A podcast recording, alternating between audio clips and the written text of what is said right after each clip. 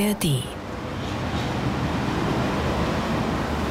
Das ist hier unser größtes und wichtigstes Trinkwasserreservoir. Hier darf jeder äh, sich frei bewegen, hier darf äh, geradelt werden, hier darf gewandert werden um die Talsperre. Moin. Die Reportage. Ein Podcast von NDR Info. Natur.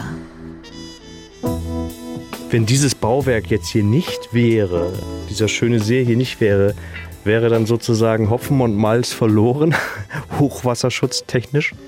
Wenn man extreme Schneeschmelze hat und zusätzlich auch noch Niederschläge, dann kann es schon zu sehr großen Zuflüssen kommen. Bevor die Talsperren hier in Harz errichtet worden sind, äh, haben diese gefürchtete Hochwasser doch im Harzvorland erhebliche Schäden gemacht. Wir sind heute im Harz an der Granetalsperre. Ihr Staudamm, das ist ein imposantes Bauwerk, das nur wenige Kilometer von der Stadt Goslar im Westharz steht. Der Stausee davor, der ist gut zwei Quadratkilometer groß, ein Trinkwasserreservoir, umgeben von Wäldern und Radwegen, also ja, eine Art Naherholungsgebiet. So ist die Sperre vielleicht auch den meisten bekannt. Aber was ist eigentlich genau die Funktion eines solchen gigantischen Bauwerks? Und werden solche Sperren in Zeiten des Klimawandels immer wichtiger? Darum geht es heute hier. Herzlich willkommen zu unserem Naturpodcast. Ich bin Karen Busche und diese und andere Folgen von Moin die Reportage gibt es natürlich auch in der ARD Audiothek. Heute geht es also um die Granetalsperre. Sie gehört zu den großen Wasserreservoirs in Niedersachsen, dem Land der Teiche und Talsperren. Und dazu hat uns heute Sven Arnert eine Geschichte mitgebracht. Hallo Sven. Hallo Karin. Ja, ich war unter und auf der Granetalsperre. Sie ist ja Teil vom Verbundsystem der Harzwasserwerke die die im Harzvorland gelegenen Städte und Gemeinden mit Wasser versorgen, mit dem als besonders weich im geltenden Harzwasser. Übrigens, die von den Harzwasserwerken betriebenen Talsperren versorgen weit über den Harz hinaus Städte mit Trinkwasser von Göttingen bis Bremen. Mit Manfred Korosek hatte ich mich zur Besichtigung der Sperre verabredet. Und was genau hat er mit der Talsperre zu tun? Manfred Korosek ist der Talsperrenmeister der mhm. Granetalsperre, also der verantwortliche Leiter der Anlagen, Kraftwerke und Stauanlagen für die Harzwasserwerke. Ein sportlicher, ruhiger Mann in den späten 50ern, ganz der sachlich freundliche Techniker mit Hintergrund Elektrotechnik und großem Interesse für das Feld der Wasserwirtschaft. Vor dem rechteckigen, 70er Jahre Technikgebäude aus grauem Beton, umgeben von einem Sicherheitszaun, stand ich mit Manfred Korosek und da schauten wir uns vor der Besichtigung des oben gelegenen Stausees die technischen Anlagen einmal an. Diese Anlagen vor uns dienen dazu, das Rohwasser aus dem Stausee in das Wasserwerk zur Weiterverarbeitung zu pumpen. Und äh, von hier aus wird auch äh, Strom geliefert, denn hier äh, stehen Turbinen zur Energieerzeugung und die habe ich mir mit Manfred Korosek einmal angeschaut. Wir befinden uns jetzt in der Rohwasserpumpstation 1. Da haben wir einmal das Kraftwerk, wo wir Energie erzeugen und mit dem Vordruck, was uns zur Verfügung steht aus der Teilsperre.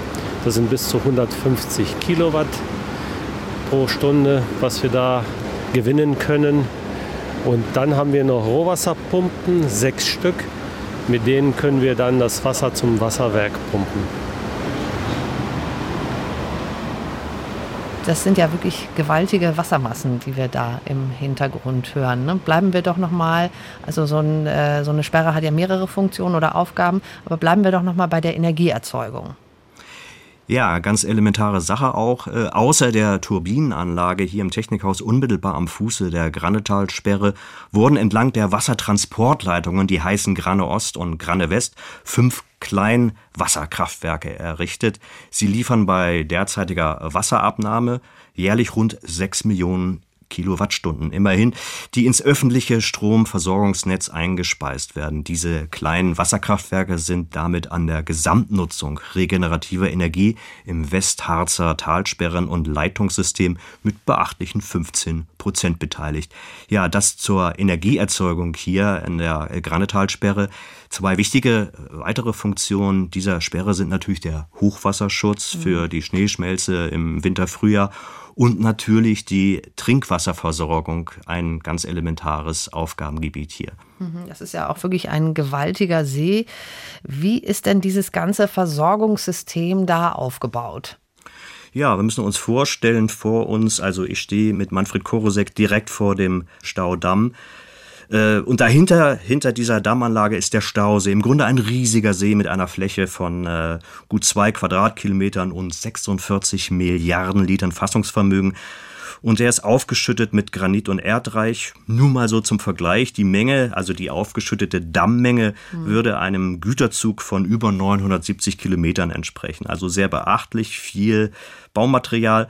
Und der über 60 Meter hohe Staudamm bildet den Abschluss ein mit Asphaltbeton abgedichteter, schräg abschüssiger Erddamm, der begrünt ist äh, landseitig.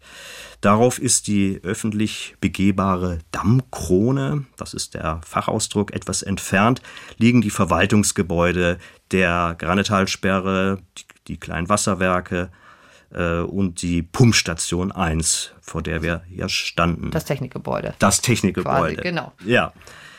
Und wir standen nun ganz unten, muss man sich vorstellen, am Fuß der Talsperre und gingen jetzt äh, sozusagen in den Unterbau, also bis auf die Grundmauern des Staudamms hinunter. Und vorher hat mir Manfred Korsek nochmal erläutert, mit welcher Kraft die Wassermassen auf die Mauer drücken können, wenn einmal besonders viel Wasser abgelassen werden muss im Fall von Starkregen oder Dauerregen. Mhm. Und ich stand nun ein paar Meter neben der Pumpstation, dem Technikgebäude und habe erlebt, wie Herr Korosek drinnen das Ventil geöffnet hat und da schossen an einem Kanal neben mir 1200 Liter pro Sekunde in einen kleinen Beton gefassten Kanal, der dann weiter in ein Becken lief. Mhm. Das war schon wie eine kleine Sintflut. Können Sie noch mal erzählen, was Sie genau eben getan haben? Ich habe eben das Ringkolbenventil am Grundablass geöffnet. Die Ringkolbenventile sind dafür da, dass wir im Hochwasserfall, wenn wir mit der Teilsperre in den Hochwasserschutzraum kommen, dass wir die Möglichkeit haben, eine erhöhte Wasserabgabe aus der Teilsperre abzugeben. Hochwasserschutzraum ist immer erforderlich. Zu bestimmten Jahreszeiten hat man unterschiedliche Hochwasserschutzräume, die man einhalten muss, weil wir zum Beispiel mit Schneeschmelze zu rechnen haben. Im Frühjahr ist der Hochwasserschutzraum deutlich höher. Also Hochwasserschutzraum, um es für Laien zu erklären, ist sozusagen ein Fenster, ein Zeitfenster, wo man das Wasser ablassen muss? Oder wie kann man das äh, über, übersetzen? Das ist ein Volumen, was man in der Talsperre unbedingt noch frei halten muss für aufkommende Zuflüsse, die erhöht sind in die Talsperre, um diese auch weiterhin auffangen zu können. Das heißt also so eine Art Puffer. So kann man das sagen. Ist das über die letzten Jahre relativ konstant normal geblieben oder gab es auch mal Ausschläge, was diese Schutzräume angeht?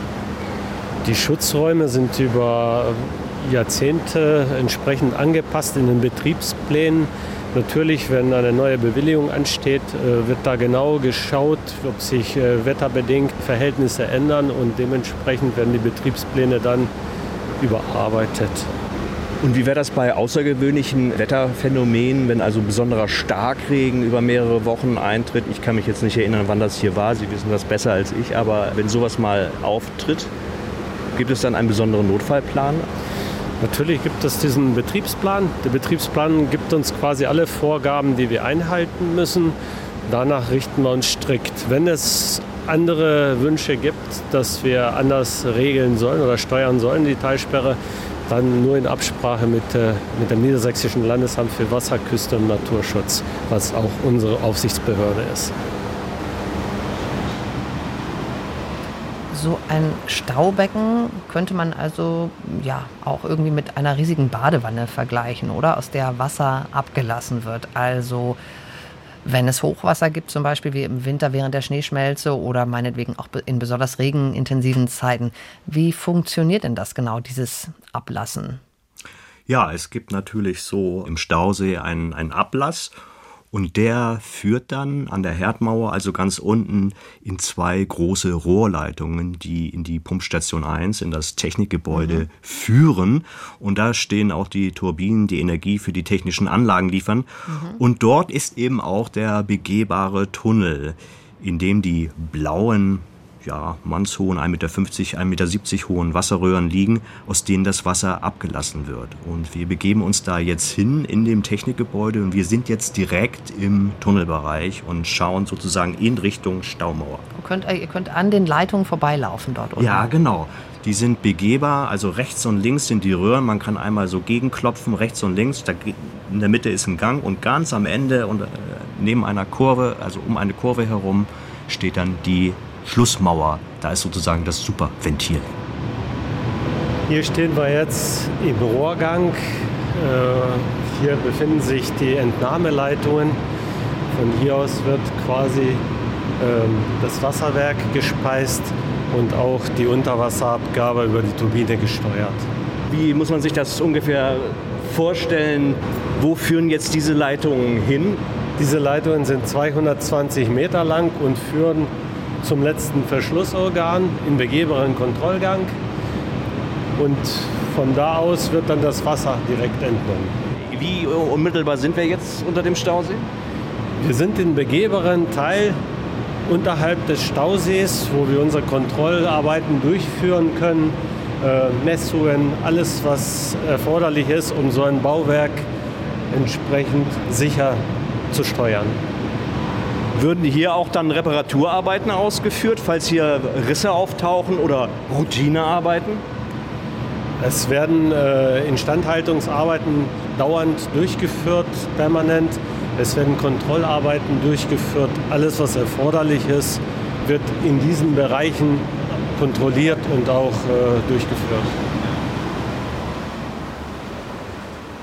Also unterhalb eines Stausees stelle ich es mir ja schon auch ein bisschen aufregend vor, wenn ich ehrlich bin.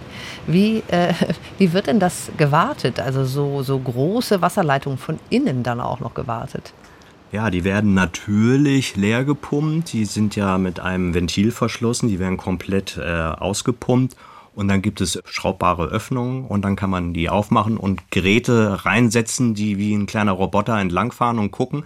Aber da können eben auch Technikerinnen und Techniker einsteigen mhm. und schauen, wo ein, ein Leck ist und drin arbeiten. Mhm. Richtig, äh, wie man sich das in einer, in einer Grube vorstellen kann. Mhm. Also ziemlich abenteuerlich. Und das machen Spezialfirmen, keine direkten Mitarbeiter der Harzwasserwerke. Okay. Ihr seid dann ja mit dem Auto sozusagen vom Dammfuß, also von ganz unten nach oben auf die Dammkrone gefahren, ne? Auf der Dammkrone ist es äh, relativ unspektakulär. Wir haben ja so viel von der Technik gesprochen und von den vielen Aufgaben. Das ist ein Wanderweg, eine Waldlandschaft eröffnet sich mit idyllischem See. Sieht wirklich aus wie so ein Naturschutzgebiet.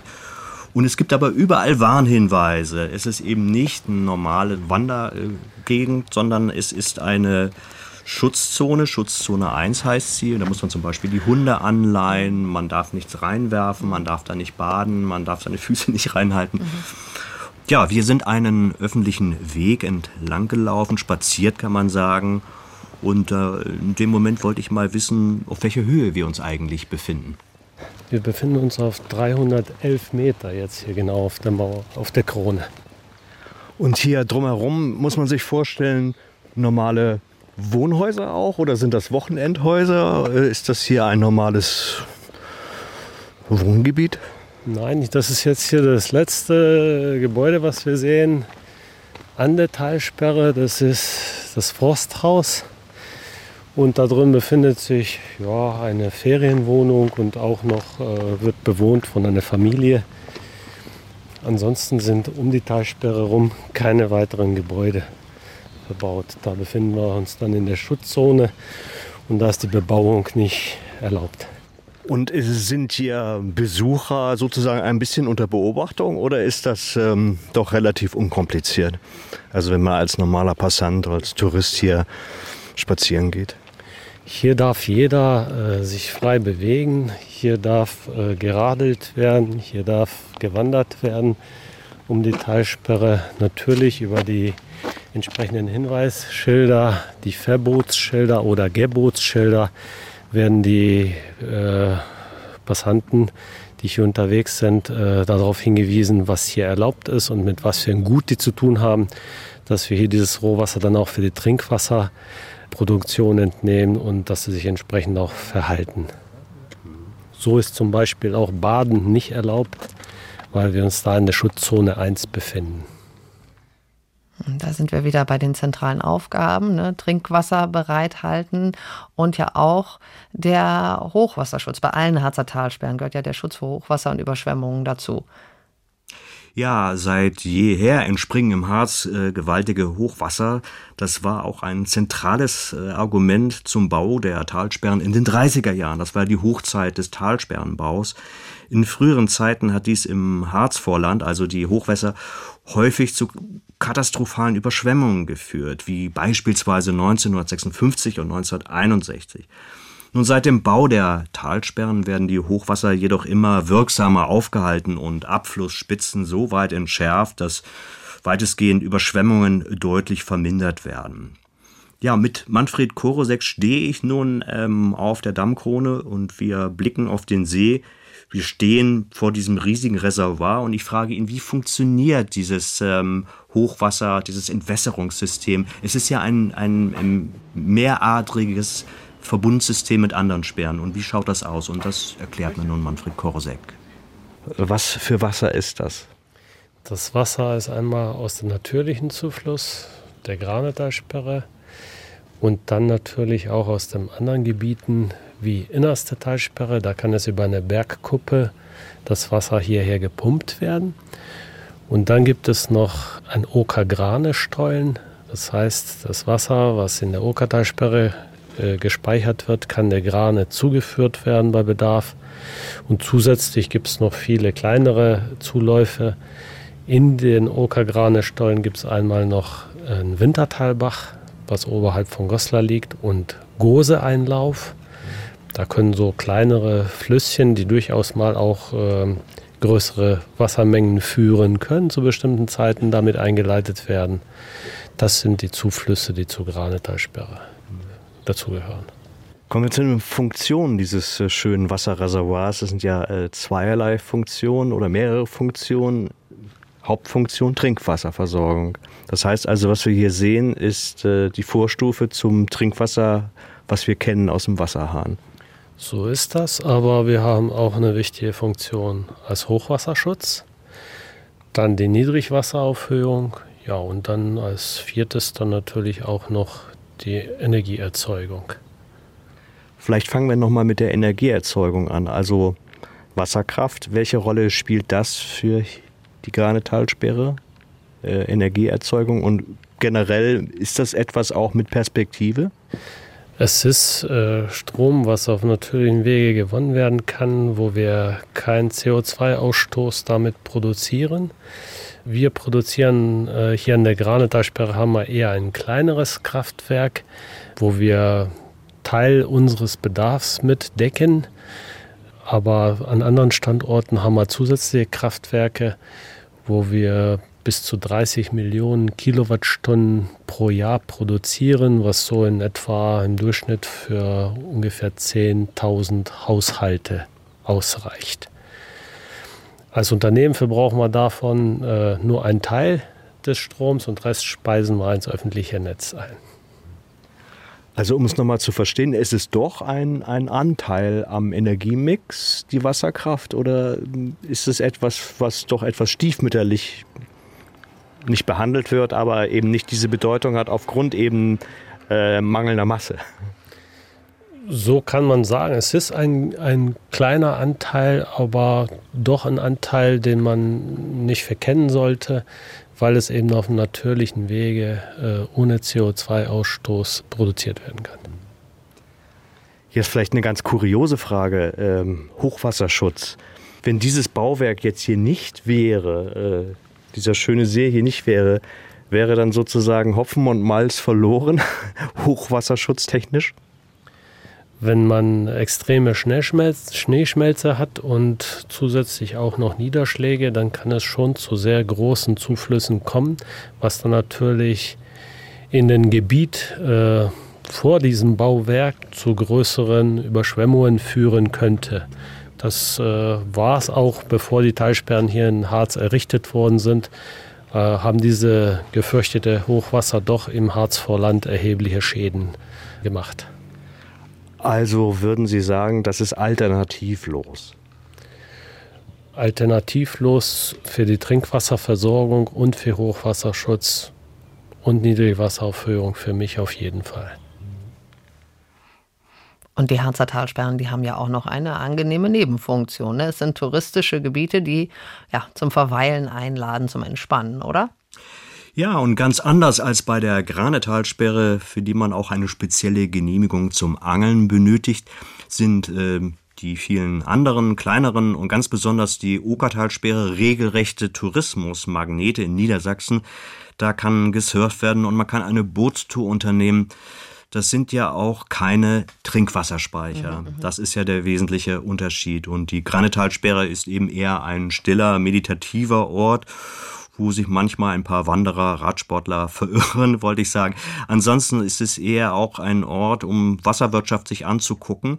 Auf der Höhe von 311 Metern schaut man auch schön in die Landschaft. Es ist sehr mhm. idyllisch und Manfred Korosek zeigt mir einmal ein wenig die Umgebung.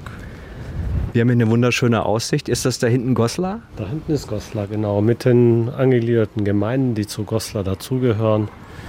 Ja, es ist eine wunderschöne Aussicht von hier aus wird sehr gerne von Wanderern besucht und äh, ja, dieser Aussichtspunkt ist äh, bei schönem Wetter, ja, man kann sogar bis nach Salzgitter rüber gucken, ist eigentlich sehr gerne besucht. Und wir stehen hier vor einem Gebäude, es ist videoüberwacht. Was ist das hier?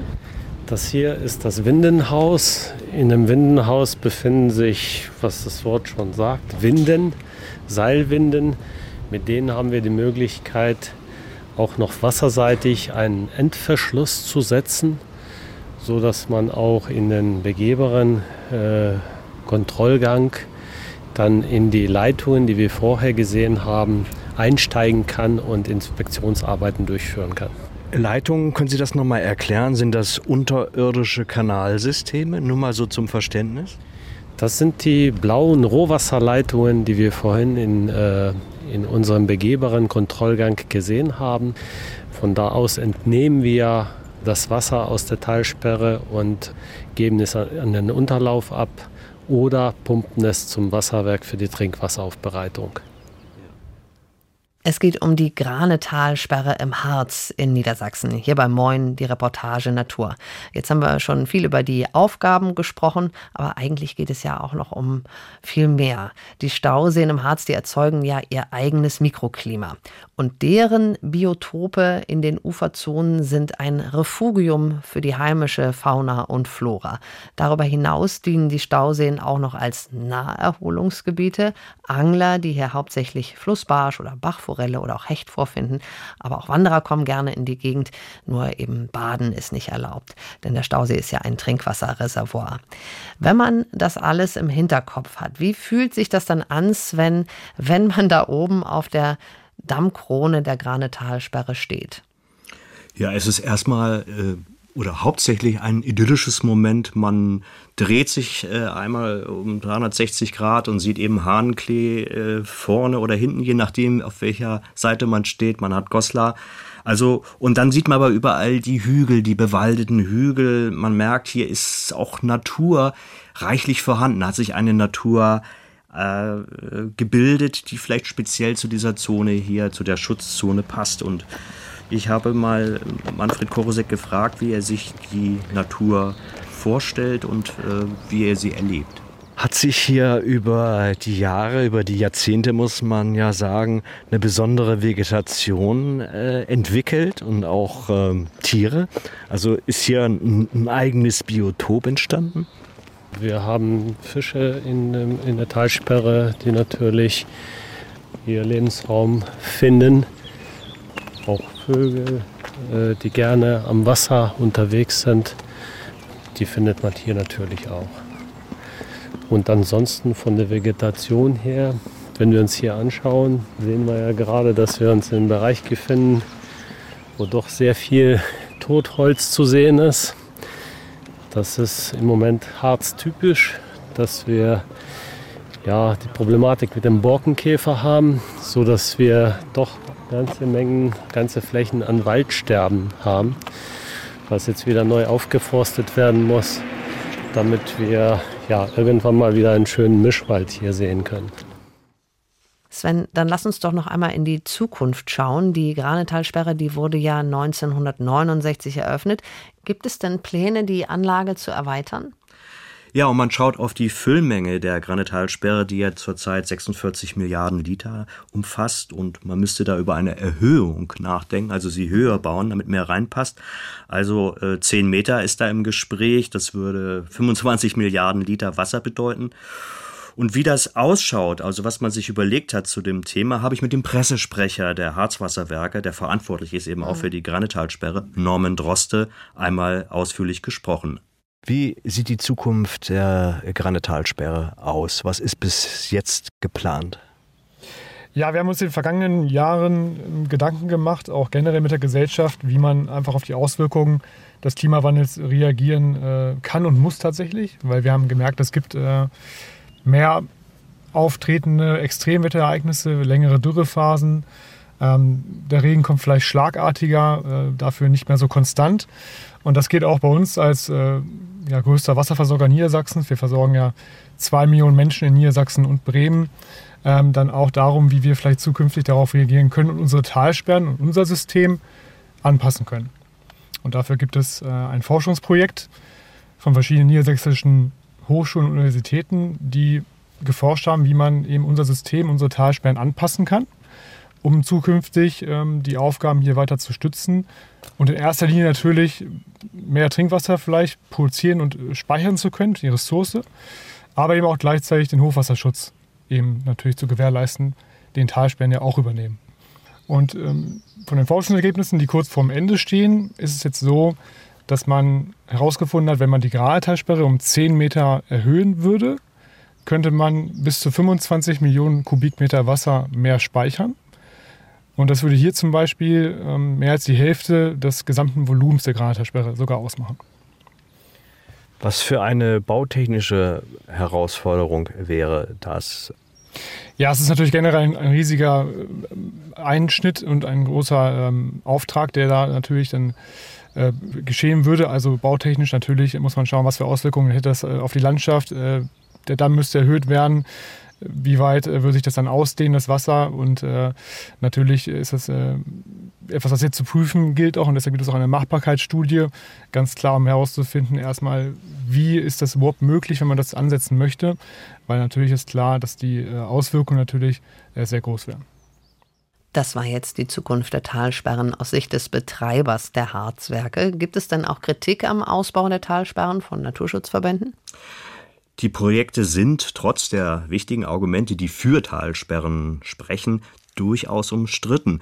Man plant ja zudem auch die innerste Talsperre, die nebenan liegt, also nicht weit weg von der Granetalsperre, zu ergänzen. Da würde zum Beispiel eine kleine Siedlung verschwinden, weil man natürlich äh, die Anlage erweitert, den Dampffuß erweitert oder Vorsperren baut und da äh, würde das ein oder andere Gehöft, vielleicht auch ein kleines Dorf verschwinden. Mhm. Und da ist nun die Frage, wie das in Relation steht. Zudem wird auch viel Asphalt auf den Damm verarbeitet. Also eine große Mischung aus äh, Umweltschutz, Naturschutz, die noch geklärt werden muss. Und das ist die offene Frage, ob die bestehende Infrastruktur nicht doch ausreicht, insbesondere äh, den Hochwasserschutz im Harz zu sichern. Ein Argument ist das einer nachhaltigeren Wasserwirtschaft. Zum Beispiel die Renaturierung von Fließgewässern, Flussauen unbebaut zu belassen und Wasserrückhalteflächen im Bereich der Flüsse zu schaffen. Das wären die Argumente der Kritiker, dass man in diese Richtung einmal denken sollte. Aber Grundsätzlich sind die Kernaufgaben der Talsperren, also Trinkwasserversorgung, Niedrigwasserauffüllung, Hochwasserschutz und zu Teilen auch die Energiegewinnung mhm. eben elementar. Man wird also sehen, wie in den nächsten Jahren hier der Klimawandel und äh, die Versuche, die CO2-Emissionen zu verringern, die Planungen dynamisch begleiten werden. Vielen Dank, Sven. Das war Moin, die Reportage Natur, heute zu Besuch bei der Harzer Granetalsperre. Wenn euch Naturthemen interessieren, mehr spannende Folgen findet ihr in der ARD Audiothek und natürlich auch interessante Links zu diesem Podcast, zu dieser Ausgabe auch in unseren Show Notes. Im Team heute dabei waren Wolfgang Seesko, Christoph van der Werf, Katharina Jetter und Doris Schiederich. Und wenn ihr noch etwas zu sagen habt, Fragen habt oder Anregungen habt, dann immer gerne her damit. Wir freuen uns sehr über Mails an moin.ndr.de. Sven Arnert und ich, Karin Busche, wir sagen Tschüss. Tschüss. Und bis zum nächsten Mal. Ein Podcast von NDR Info.